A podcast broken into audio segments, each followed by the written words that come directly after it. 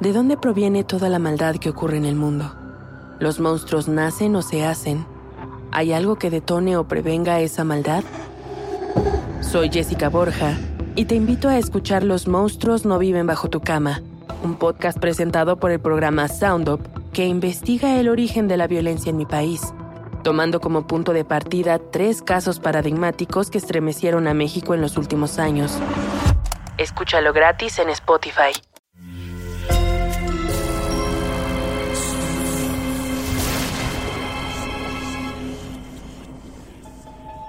Portal Sonoro no se hace responsable de las visiones, pesadillas o encuentros cercanos del cuarto tipo que puedan suceder antes, durante o después de la experiencia. Para una experiencia sonora completa recomendamos audífonos para dejarte envolver por el mundo de Stephen. Escucha bajo tu propio riesgo.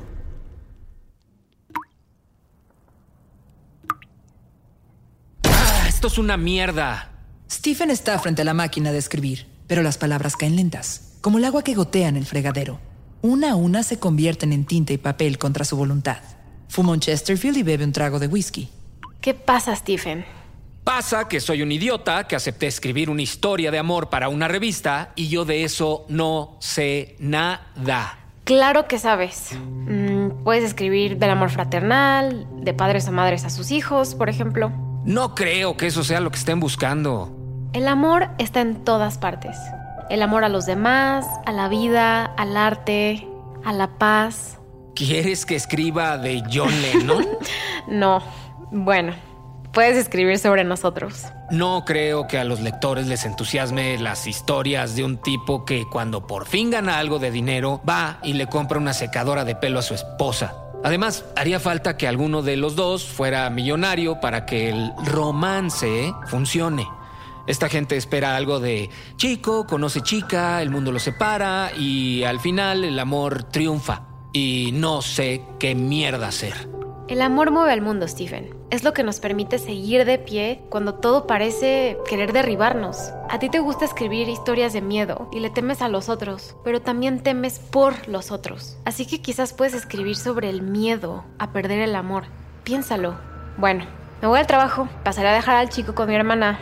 Así que tú puedes concentrarte en este romance.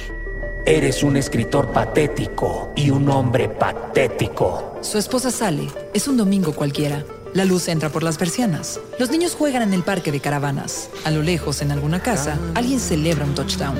Mientras Stephen tararea Neil Young, arremete contra las teclas una vez más y las manecillas convierten los minutos en horas. Ah, vaya mierda de encargo, vaya mierda de historia, carajo. Atención, las autoridades nos han pedido que comuniquemos a la población que no salga de sus casas. En estos momentos se informa de una situación peligrosa en las calles del centro. La policía pide a los ciudadanos permanecer en sus casas o centros de trabajo, cerrar todas las puertas y alejarse de las ventanas.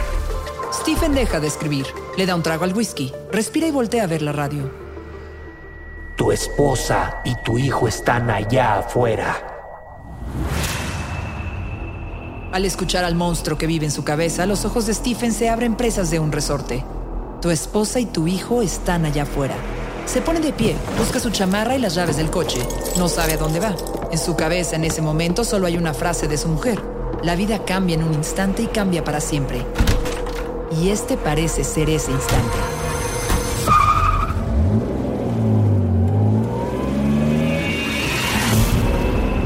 Stephen maneja hasta el centro del pueblo. Las ráfagas de viento azotan los árboles de la plaza y empujan el automóvil hacia los lados. Cuando llega a la calle principal baja la velocidad y busca alguna señal. Mientras conduce, una bicicleta atrae su mirada. Tiene la rueda delantera doblada como si le hubiera pasado un tractor encima. Al llegar al semáforo mira el ventanal estrellado de la fuente de sodas. Hay un impacto de bala justo en el centro, convirtiendo el cristal en una telaraña a punto de caer en pedazos. Avanza lento. No hay nadie en la calle. Enciende la radio y busca en el dial algo de información. Jane, no, no, no, no, no, Jane, Jane, Jane, Jane, por Dios, ¿qué mierda está pasando aquí? ¿Dónde están todos, Hasta el momento ha trascendido que el ayudante del sheriff Buster es el presunto agresor. Mientras avanza por la avenida principal, Stephen ve a un joven correr agachado entre botes de basura. Intenta cubrirse. El impacto que atraviesa el sonido le destroza la cabeza. Stephen frena en seco. El cuerpo del adolescente se convierte en una masa sanguinolienta en el pavimento. Los brazos desencajados, la mirada perdida, la camisa manchándose poco a poco de un rojo mortal. ¿Qué está pasando aquí? Esto es una locura.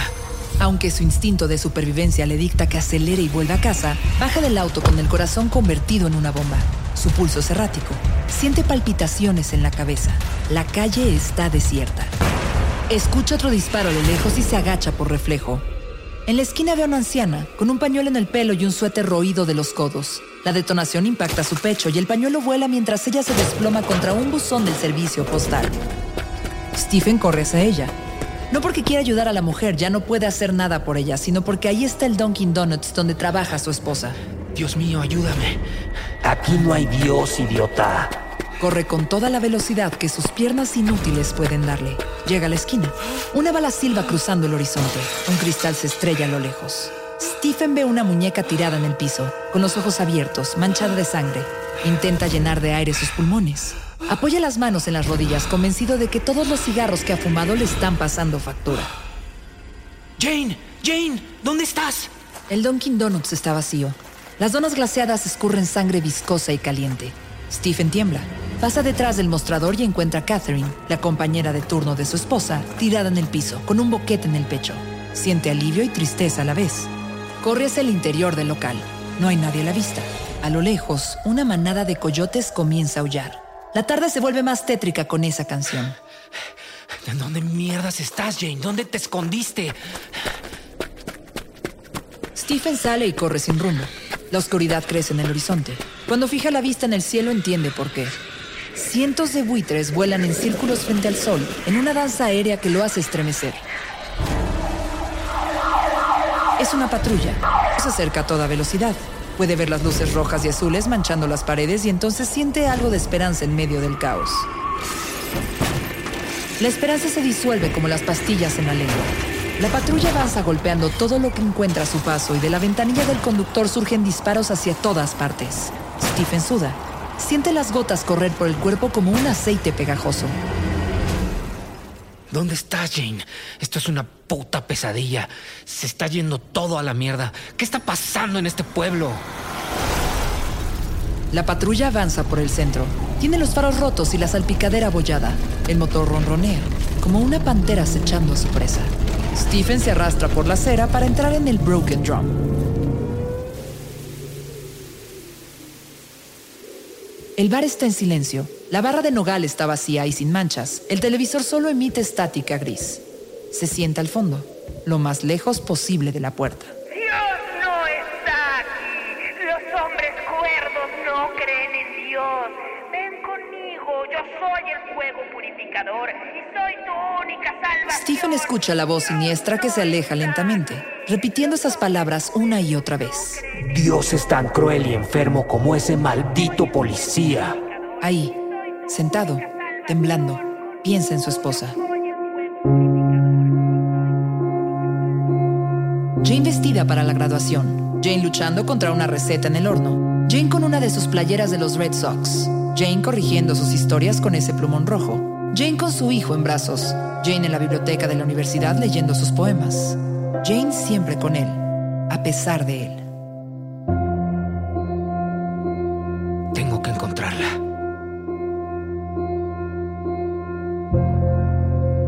Cuando sale del bar ve a los opilotes dándose un festín con el cuerpo de un viejo borracho. Jirones de piel, músculos, vísceras y tendones cuelgan de los picos que apestan a muerte. A Stephen se le revuelve el estómago y tiembla ante la escena. Si hubiera un rostro quizá lo reconocería, pero solo quedan pedazos de piel y un ojo colgando entre los restos de una camisa y unos jeans manchados de orina y sangre, junto a una botella pequeña de Cody Sark. Una manada de coyotes corre por la avenida principal. Huelen y devoran los cuerpos de los habitantes que no atendieron las órdenes del sheriff. Un coyote escarba con sus fauces entre las piernas de un adolescente. Otro avanza con un pedazo de brazo colgado del hocico. Uno más encaja los colmillos en la yugular de un anciano. Stephen avanza con cautela. Jane, Jane, Jane, ¿dónde estás? Jane. La patrulla se detiene al otro lado de la plaza. El policía sale del auto. Su uniforme color khaki está manchado de sangre. Una niña corre desesperada hacia ninguna parte. El policía la llama y abre los brazos como hacen los padres afuera del kinder. La niña corre hacia él. El policía lleva su mano derecha a la cintura, saca el arma y dispara a unos centímetros del cuerpo infantil.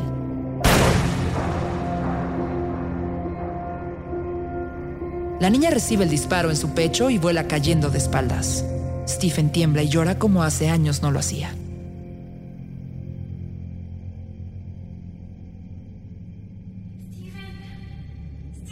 Al escuchar la voz, busca entre las ventanas y azoteas. Por fin la ve, en lo alto de la iglesia, al lado de la campana muda.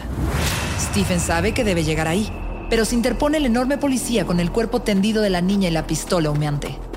Stephen corre con el corazón en la mano y la esperanza en los pies. Corre como el atleta que nunca fue. El policía apunta su arma, dispara una y otra vez. Las balas pasan rasantes por el cuerpo de Stephen. Dios mío, ayúdame. Como si escuchara sus plegarias, el policía grita. Dios no está aquí. Los hombres cuerdos no creen en Dios. Salgan, vengan conmigo. Yo soy el fuego purificador. Soy su única salvación. Soy tu única salvación, Stephen. Corre con el alma impulsándolo, con la fe en que podrá llegar a su esposa y juntos saldrán del infierno. A cada paso vienen a su mente imágenes de la vida con Jane. Su risa sin complejos, el calor de su cuerpo, sus brazos cálidos, sus poemas y su amor y respeto por las palabras.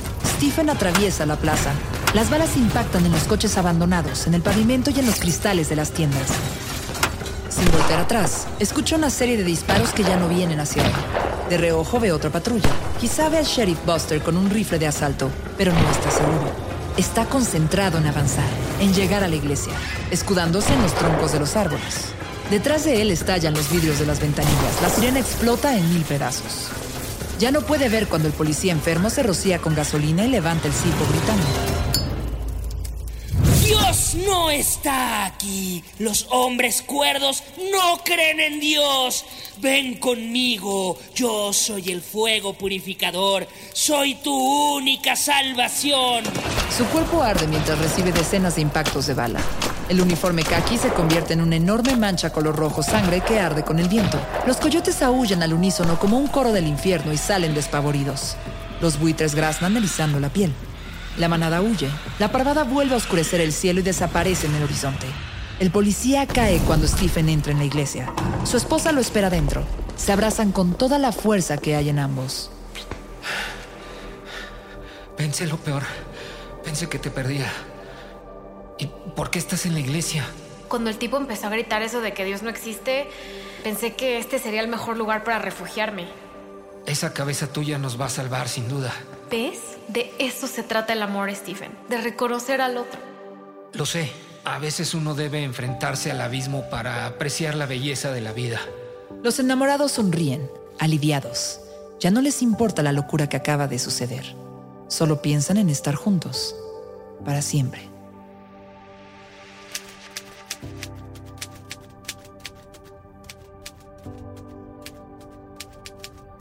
¿Cómo va esa historia de amor? Ya tengo la premisa. Un matrimonio viaja a una cabaña para revitalizar su matrimonio. Es buen comienzo. Bastante típico. Cena con velas y violines, ¿no? El asunto es que el esposo le propone a su mujer esposarla a la cama y ella acepta. Amor rudo, ¿eh? Pero él muere de un infarto dejándola esposada y ella tiene que hacer todo lo posible para escapar y sobrevivir. Estás enfermo. Me parece muy bien. ¿Crees que eso lo esperan los lectores? Bueno, en algunas ocasiones el amor deja cicatrices. Jane le da un beso y sale de la habitación, mientras él ataca las teclas con la misma convicción que el policía redentor creía ser el Salvador.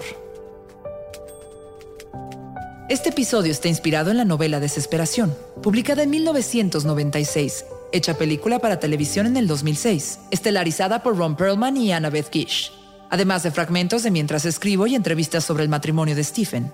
Y el final es un guiño a la novela Gerald's Game, publicada en 1992, convertido en película en el 2017, estelarizada por Carla Gugino y Bruce Greenwood.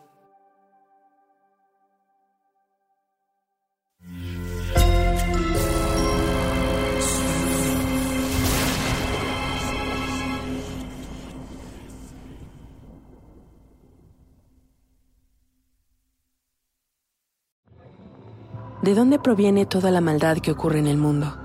¿Los monstruos nacen o se hacen? ¿Hay algo que detone o prevenga esa maldad? Soy Jessica Borja y te invito a escuchar Los monstruos no viven bajo tu cama, un podcast presentado por el programa Sound Up que investiga el origen de la violencia en mi país, tomando como punto de partida tres casos paradigmáticos que estremecieron a México en los últimos años. Escúchalo gratis en Spotify. Sé bienvenido a Tristan Terror, mi podcast donde comparto múltiples vivencias paranormales que mi propia audiencia me manda. Relatos sobre brujas, sectas, fenómenos extraños en distintos lugares conocidos de México. Adéntrate para que conozca los relatos más aterradores de México. Y así esta noche, te aseguro tendrás dulces pesadillas. Escucha Tristan Terror en cualquier plataforma de podcast.